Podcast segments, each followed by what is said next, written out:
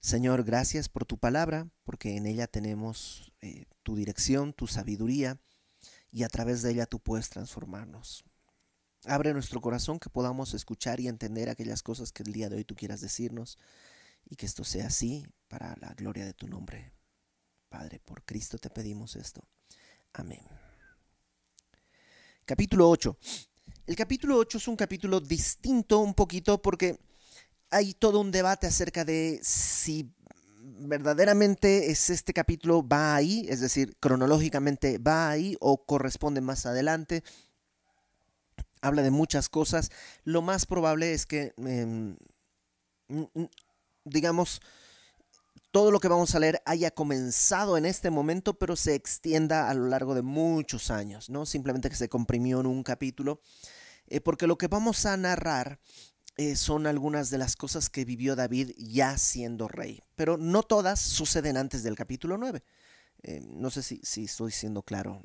Es como un resumen de eh, algunos aspectos de la vida de, del rey David. Dice en el capítulo 8, versículo 1, después de esto, y pues, ¿cuál fue el esto? ¿De qué estábamos hablando? Bueno, si tú recuerdas en el capítulo 7, David ya estaba instalado en Jerusalén, estaba instalado y estaba además en paz en Jerusalén, y los... Em, eh, bueno, él tenía ya su, su palacio, pero el arca estaba entre tiendas, en un tabernáculo, y lo que David quiere es edificar un templo, pero el profeta Natán después, de, por voz de Dios, le dice al profeta Natán, em, no puedes tú edificar casa, pero Dios le dice, yo te voy a edificar casa a ti. Y eso em, es una promesa que además eh, David acepta y abraza, tanto que leímos la semana pasada que David le dice a Dios, cumple ahora lo que has prometido y que mi casa permanezca, etcétera, etcétera. Bueno, después de ese punto, que es, digamos, el punto de, estabilidad que llega David, ya está en un palacio, ya está el arca en Jerusalén, ya está toda la, la nación unificada. Aconteció que David, dice, derrotó a los filisteos y los sometió y tomó David a Meteg Ama de mano de los filisteos. ¿Qué es lo que sucedió? Que David fue a la guerra y derrotó a los filisteos. Y dice que los sometió.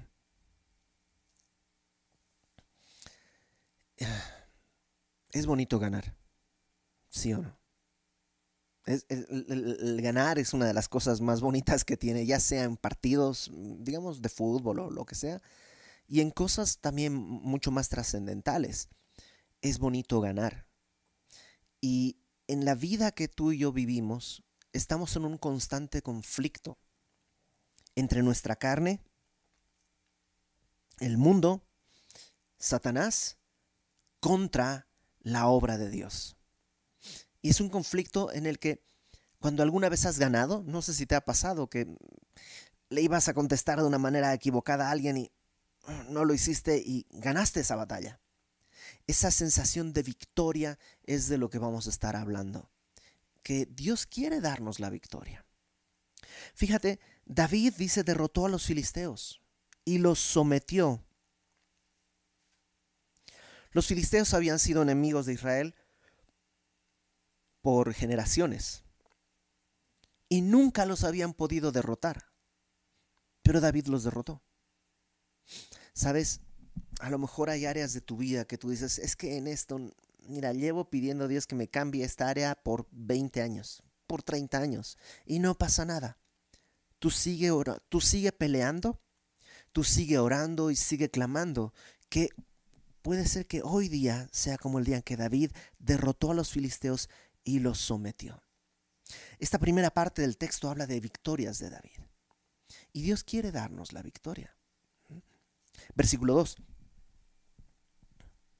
Derrotó también a los de Moab y los midió con cordel haciéndolos tender por tierra y midió dos cordeles para hacerlos morir y un cordel entero para preservarles la vida y fueron los moabitas siervos de David y pagaron tributo.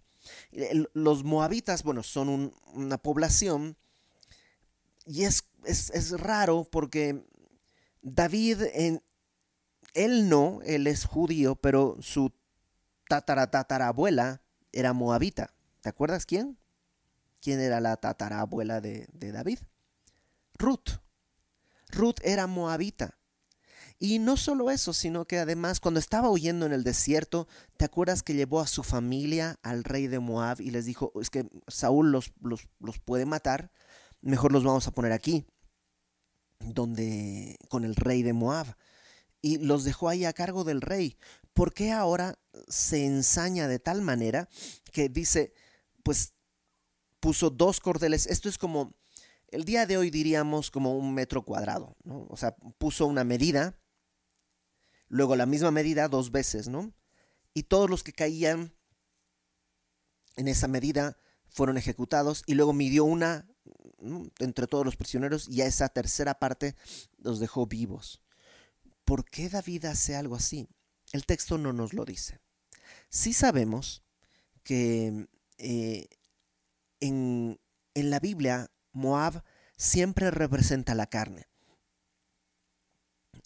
Mm, representa esta naturaleza de, deseo de pecar.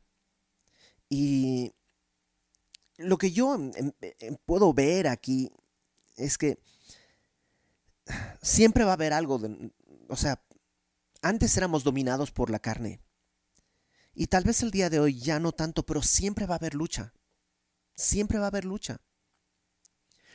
Eh, y tenemos que hacer como David eliminar a los que podamos y la parte de mi carne que, se resiste a morir, ponerla a servir al Señor.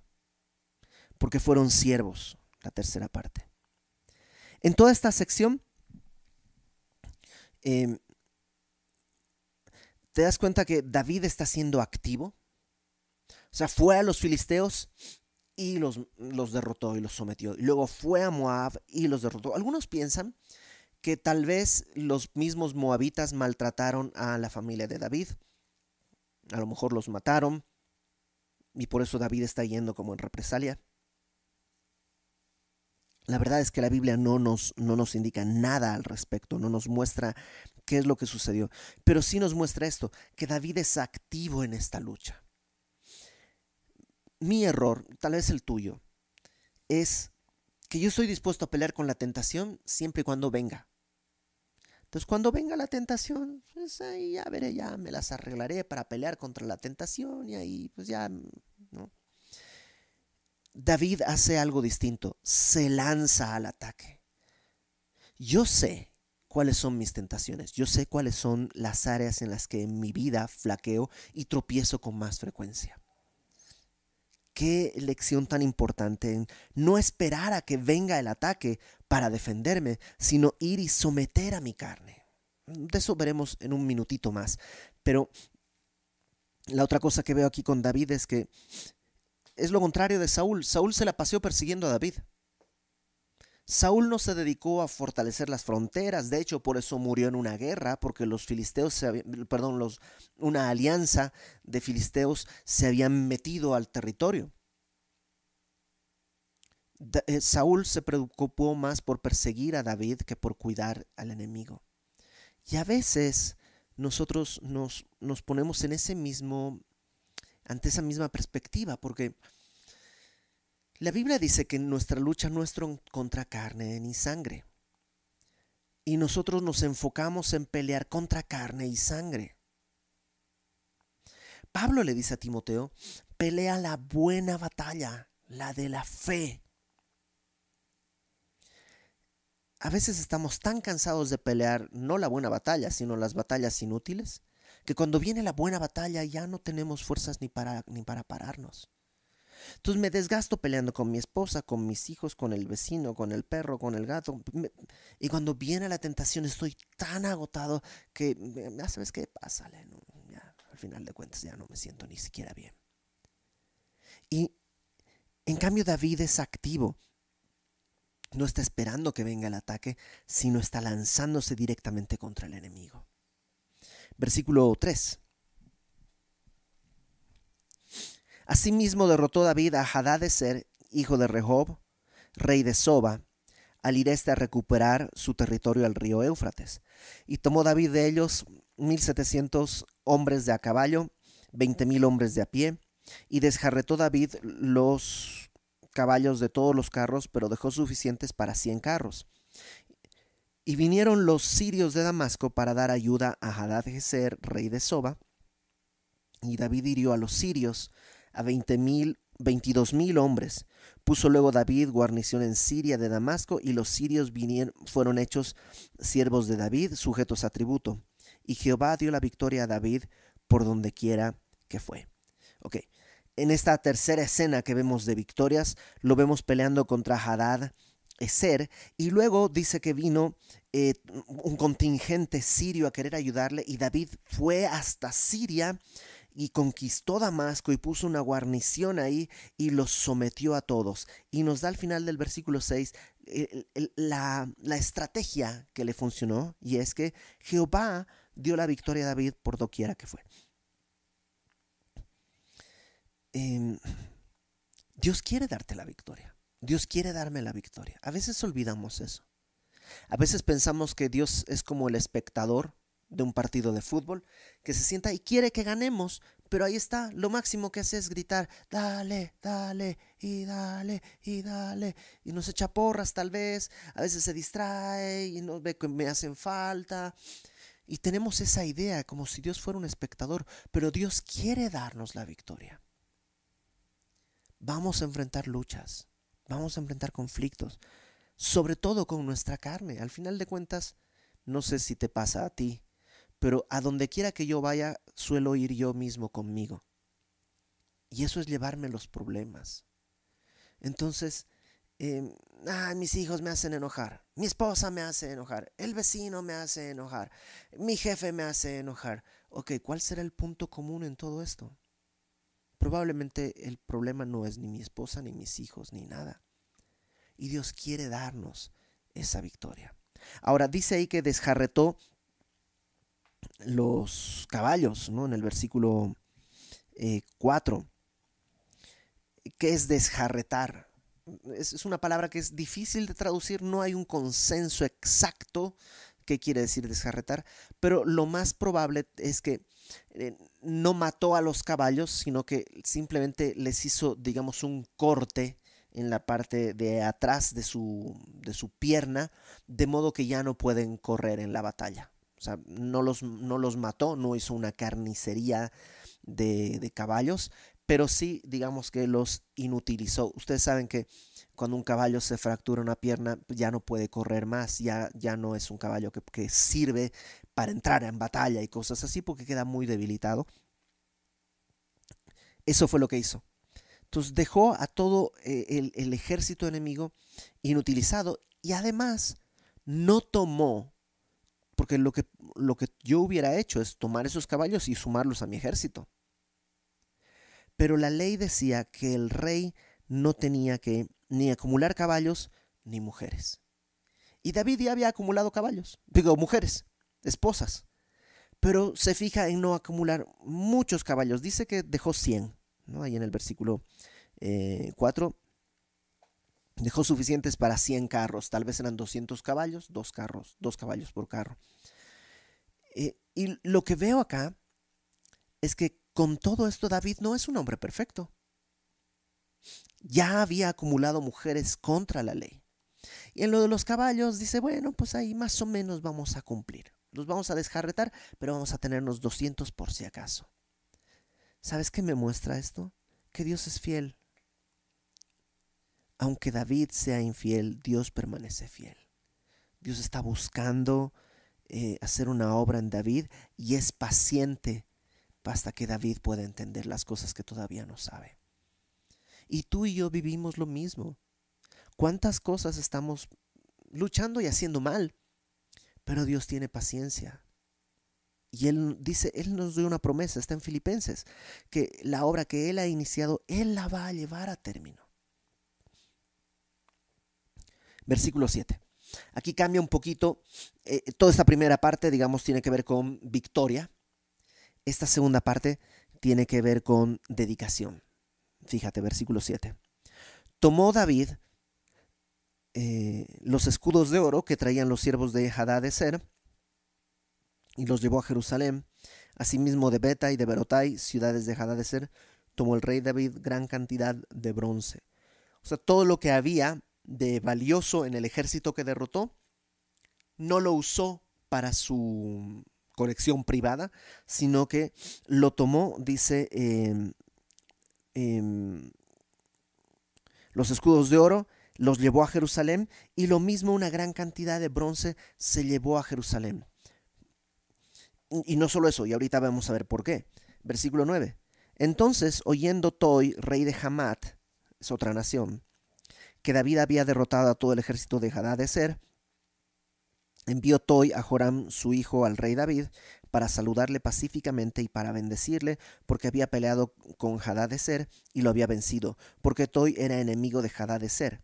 Y Joram llevaba en su mano utensilios de plata, de oro y de bronce. O sea, este, esta otra nación, al ver que em, David había derrotado a su enemigo, viene con una ofrenda y trae utensilios de oro y de plata. Y David pudo haber pensado, hmm, me quieren, debo ser un gran rey, un gran comandante, ¿no? Pero en vez de hacer eso, fíjate lo que hace en el versículo 11 los cuales el rey David dedicó a Jehová con la plata y el oro que había dedicado de todas las naciones que había sometido, de los sirios, de los moabitas, de los amonitas, de los filisteos, de los amalecitas y del botín de Hadadezer, hijo de Rehob, rey de Soba. O sea, David dedicó todo al Señor, reconociendo que las victorias que él tenía en realidad eran victorias de Dios. O sea, en la primera parte vemos que hay una lucha y que Dios quiere darnos la victoria. En esta segunda parte lo que vemos es la necesidad que no que Dios tiene, que yo tengo de reconocer a Dios y dedicarle todo en mi vida. Todos mis logros, todas las cosas que yo tengo y que pueda tener, le pertenecen al Señor. Son de Él. El aliento que tenemos le pertenece a Dios. Verso 13. Así ganó David fama, em, como que se hizo de mucho renombre entre todas las naciones alrededor, porque va ganando cada vez más y más victorias. Cuando regresaba de derrotar a los sirios, destrozó a 18.000 edomitas en el Valle de la Sal. Lee el Salmo 50 ahí después para que veas algo que escribió David al respecto. Eh, ¿Dije 50? Salmo 60. Salmo 60. Eh, acerca de esta batalla que, en la que derrotó 18.000 edomitas en el Valle de la Sal. Y puso guarnición en Edom, y por todo Edom puso guarnición, y todos los edomitas fueron siervos de David, y Jehová dio la victoria a David por donde quiera que fue. Otra cosa que hizo David y que vemos ahí que es importante es que puso guarnición en Siria. Y aquí dice que puso guarnición en Edom, puso guarnición por todo Edom. O sea, tuvo una victoria, pero guardó la victoria. ¿Cuántas veces ante alguna situación de tentación, Dios nos da la victoria? Pero en vez de guardar esa victoria, nos descuidamos y dos minutos después estamos en el mismo lugar y ya derrotados. Guarda y cuida las victorias que Dios te da. Versículo 15. Y reinó David sobre todo Israel, y David administraba justicia y equidad a todo su pueblo. Esto ni siquiera se menciona con Saúl. Saúl estuvo dedicado a perseguir a David, no tenía tiempo de administrar justicia, ni equidad, ni, ni nada por el estilo. Saúl estaba preocupado por evitar que Dios haga lo que había dicho que iba a hacer, que era darle el reino a alguien más.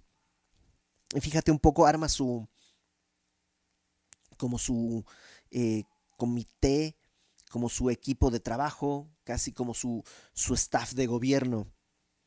Em, dice el verso 16, Joab, hijo de Sarbia, era general de su ejército, Josafat, hijo de Ahilud, era cronista, Sadoc, hijo de Aitob, y Ahimelech, hijo de Abiatar, eran sacerdotes, Seraías era escriba. Benaía, hijo de Joyada, estaba sobre los cereteos y los peleteos. Esto de los cereteos y los peleteos Tampoco es muy claro quiénes son, pero es muy probable que sean alguna especie de mercenarios, es decir, como soldados a sueldo que había contratado David. Y los hijos de David eran los príncipes. Em, es un capítulo que está en la cúspide, ¿no? Todo es victoria, todo está bien, todo funciona bien. Y sabemos lo que va a venir después, que David va a ir de la cúspide al, hoyo. Y, muchas veces tú y yo hemos vivido así. Pero, pero no tiene que ser así siempre. Fíjate lo que dice Primera de Juan capítulo 4. La primera carta del apóstol Juan, capítulo 4.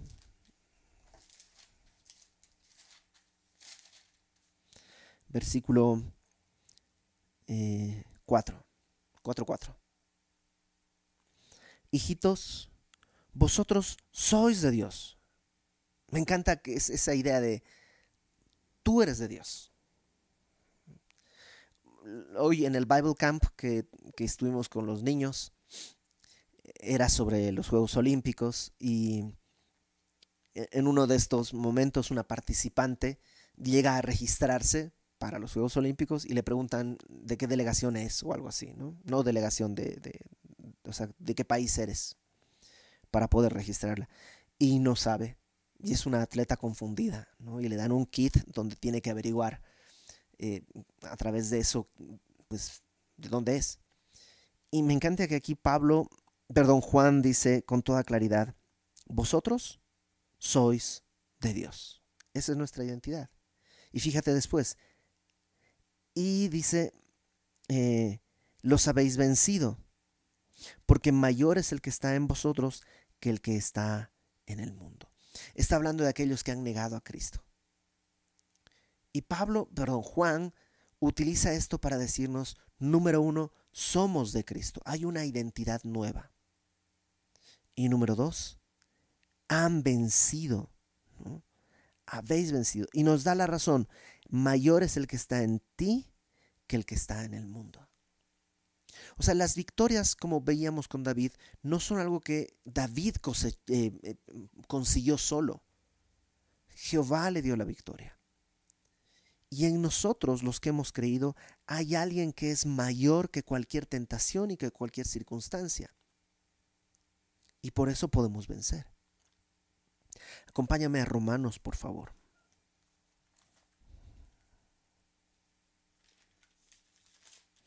capítulo 6.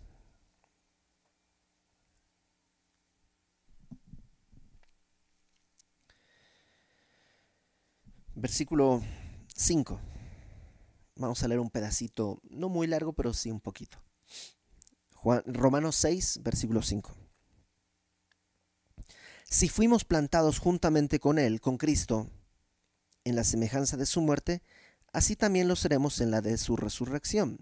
O sea, si hemos creído en Cristo y hemos creído que Él murió, en su muerte nosotros hemos muerto también, para que en su resurrección nosotros también estemos vivos. Cristo murió y resucitó, el antiguo Iber ha muerto y ha resucitado un nuevo Iber. Versículo 6. Sabiendo esto, que nuestro viejo hombre fue crucificado juntamente con él, juntamente con Cristo, para que el cuerpo del pecado sea destruido o literalmente sea inútil. Sabes que el viejo hombre está vivo, en mí todavía está vivo, pero dice Pablo, está crucificado, está inútil. No tienes por qué obedecerle, tienes la victoria. Cuando tu carne clama por hacer algo que es pecaminoso, Recuerda esto, el viejo hombre está crucificado, te amenaza, sí, te grita, si no me obedeces voy a destruirte, pero sabes que no más puede gritar, está crucificado, ahí está clavado el, el antiguo hombre junto con el acta de decretos que nos será contraria, está ahí. Y sí, desde ahí grita y vocifera y amenaza, pero está clavado. No tienes por qué obedecerle. Dios te ha hecho libre. porque dice ahí en el versículo 6, a fin de que no sirvamos más al pecado. Antes le servíamos al pecado, pero ahora ya no es necesario que ya no sirvamos más al pecado. ¿Por qué? Porque el que ha muerto ha sido justificado del pecado. El que ha creído en Cristo ha muerto a sí mismo y por tanto ya está pagado el pecado. No hay, no hay este, una deuda que perseguir. Cuando yo, es el único ejemplo que se me ocurre, pero cuando yo era niño, tendría, no sé, tal vez siete años, siete años, ocho años. Eh, ahí en mi pueblo, fuimos a un supermercado y, en la avenida Irala. Y entramos mi hermana, yo y una amiguita de mi hermana. Yo tendría eh, siete años, mi hermana tenía nueve. Entonces entramos al supermercado, mi papá estaba en el coche esperándonos, entramos a comprar alguna cosa. Y estando ahí vimos un, refrigerador de helados y había cornetos y el corneto me fascinaba, me, enloquecía el corneto. Y entonces eh, le dije a mi hermana, pregúntale a mi papá si nos puede comprar un corneto. Que además en aquella época era carísimo eso. Entonces mi hermana se fue a buscar a mi papá. Estaba en una calle más adelante, una cosa así. Y yo me quedé con esta otra niña que también tendría la edad de mi hermana. Y, estábamos ahí en el súper. Y de pronto veo que a, esta, a, esta, a esta amiga de mi hermana se le acerca una señora y le empieza a gritar feo. ¿Qué te pasa? ¿Por qué haces eso? No sé qué. Y como que yo no entendía nada, ¿qué está pasando? Y la señora esta agarra, mete su mano, eh, tenía esta chica una chamarra o algo, mete la mano en el bolsillo de la chamarra y saca algo que esta chica había tomado. Y con eso, que era como un paquetito de un cepillo, un peine, una cosa así, le empezó a pegar, fuera de aquí, ladrona. Y yo estaba ahí todo impactado, ¿qué está sucediendo? Y me mira a mí y yo nada más atiné a decirle, yo no tengo nada, puede revisarme, fuera de aquí, no sé, ya me corrió. Y por supuesto venía mi hermana con dinero para el corneto y, y, pues no me acuerdo cómo, pero ya le dijimos que no se puede, ya nos fuimos. Pero yo no quise volver a ese súper nunca más. Había una sensación de temor. Porque aunque yo no había hecho nada en ese momento, pues estaba entre los que sí eran ladrones.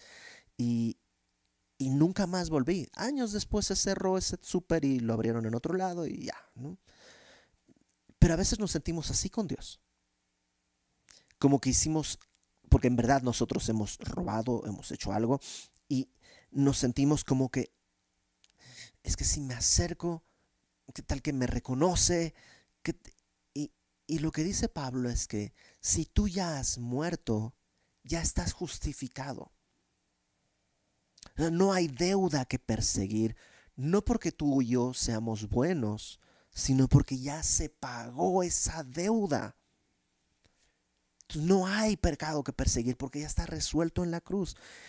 Dice ahí, eh, el que ha muerto ha sido justificado del pecado. Y si morimos con Cristo, creemos que también viviremos con Él. Sabiendo que Cristo, habiendo resucitado de los muertos, ya no muere, la muerte no se enseñorea más de él, porque en cuanto murió, al pecado murió una vez por todas, mas en cuanto vive, para Dios vive, vive. Así también vosotros, consideraos muertos al pecado. Es como que si yo pudiera decirle al, al de siete años, puedes entrar, no pasa nada. Pero si me reconocen? No, ellos saben que ya moriste. Entonces el que entra no es el mismo porque ya estás muerto. Considérate muerto al pecado, pero vivos para Dios en Cristo Jesús, Señor nuestro. Y esa es la clave del nuevo caminar. Considérate muerto al pecado. Cuando consideras algunas cosas posibles, son una tentación. Por ejemplo, eh, de pronto me asalta a mí la idea de volver a la música. Como que, me, gustaría volver a tocar, Y, y podría ser, o sea, sé hacerlo, podría ser. Entonces es una lucha que yo tengo de vez en cuando. Pero cuando veo un Lamborghini pasar por la calle, eso no es ninguna tentación porque yo sé que nunca voy a tener el dinero para comprarme un Lamborghini. Eso está tan fuera de mi realidad que no me es tentación. O sea, no me ¡Ah! si pudiera tener un Lamborghini, porque está tan lejos que no va a pasar. Considera así el pecado. Estás en una nueva vida, de tal manera que esta tentación tú puedes decir, no va a pasar. Estoy muerto a eso. Consideraos muertos al pecado, pero vivos para Dios en Cristo Jesús, Señor nuestro. Dice el verso 12, no reine pues el pecado en vuestro cuerpo mortal. El pecado siempre va a estar en nuestro cuerpo mortal, pero no tiene por qué reinar. No tienes por qué obedecerle. Más grande es el que está en ti que el que está en el mundo. ¿Te acuerdas de los filisteos? David tal vez pensó, nunca nos vamos a liberar de los filisteos. Llevamos generaciones de esclavos de los filisteos. Siempre hay ese problema. Y de pronto ya no están. Ya son derrotados. El pecado está siempre en nosotros, pero no tiene por qué reinar. Dice que no reine de modo que lo obedezcáis en sus concupiscencias, ni tampoco presentéis vuestros miembros al pecado como instrumentos de iniquidad, sino presentaos vosotros mismos a Dios como vivos de entre los muertos, y vuestros miembros a Dios como instrumentos de justicia. Porque el pecado no se enseñoreará de vosotros, pues no estáis bajo la ley, sino bajo la gracia. ¿Qué quiere decir esto? El pecado tiene su gancho en la ley. ¿Por qué? Porque la ley me dice, no puedes hacer esto. Y eso es un gancho de donde el pecado se agarra. Pero estando bajo la gracia, lo que la gracia dice es, ya no necesitas hacer esto. Eres libre. Estás muerto. Ya estamos de regreso. Eh, Dios quiere darnos la victoria. Dios puede darnos la victoria. ¿Qué necesitas hacer? Sé activo, lánzate a la batalla. No dejes que la tentación llegue. Lánzate por la tentación. Destruyela antes de que llegue. Número dos, confía en la soberanía de Dios y dedica todas las cosas al Señor. Todo lo que tienes es suyo. El teléfono que tienes es del Señor. No es para hacer llamadas que deshonran a Dios. El, el recurso que tienes, el dinero, la, capacidad económica que tienes es del Señor, no es para proveer para tu pecado, para la deshonra de Dios. Dedícalo todo a Él.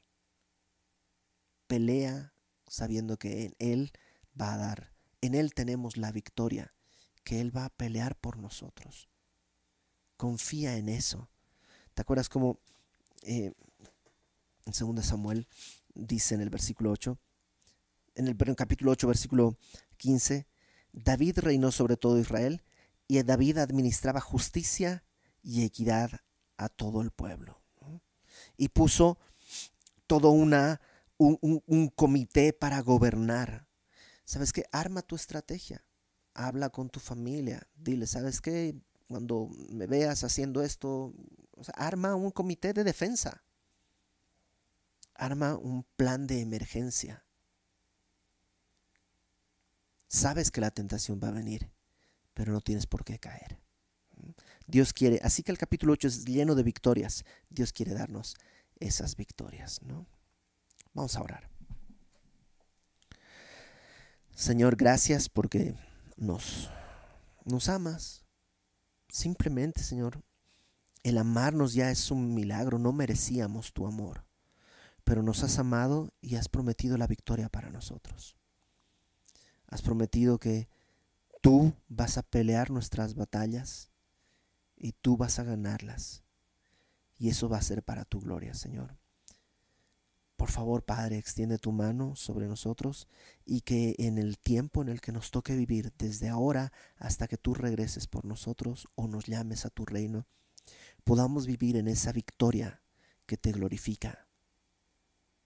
Ayúdanos a caminar en esa santidad que honra tu nombre. Lo pedimos en el nombre de Cristo nuestro Salvador, Padre Santo. Amén.